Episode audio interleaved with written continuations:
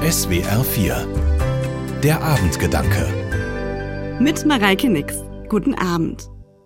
Komm, lass uns abhauen. Manchmal sage ich diese Worte zu meinem Mann. Wenn mir in meinem Leben alles zu viel ist. Wenn Konflikte den Alltag beherrschen. Wenn alles nur noch ätzend, nervig und belastend ist. Dann würde ich am liebsten flüchten.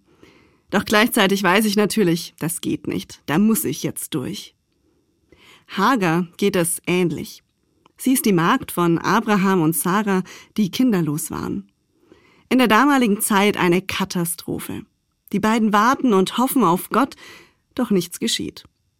Ganz menschlich wollen sie selbst nachhelfen. Und Sarah kommt auf die Idee, dass ihre Magd Hagar sozusagen als Leihmutter schwanger werden soll. Denn nach damaligem Verständnis gilt, wird das Kind der Leihmagd auf dem Schoß der Herrin geboren, gilt das Kind als rechtmäßiger Nachkomme. Abraham lässt sich darauf ein und Hagar wird schwanger. Doch jetzt wird es richtig kompliziert. Hagar lässt Sarah spüren, dass sie die bessere Frau ist, weil sie fruchtbar ist. Im Gegenzug unterdrückt Sarah Hagar. Hagar, deren Name Flucht bedeutet, hält es nicht mehr aus und flüchtet in die Wüste. An einer Wasserquelle bricht sie erschöpft zusammen. Ihr begegnet ein Engel. Dieser Bote Gottes nimmt sie wahr, sieht sie an und ermutigt sie umzukehren und sich der Situation zu stellen. Doch er schickt sie nicht ohne Versprechen zurück. Im Gegenteil, er verheißt ihr Segen und gibt ihr zu verstehen, Hagar, du bist nicht allein, denn der Herr hat dein Elend erhört. Und darauf antwortet Hagar mit den Worten, Du bist ein Gott, der mich sieht.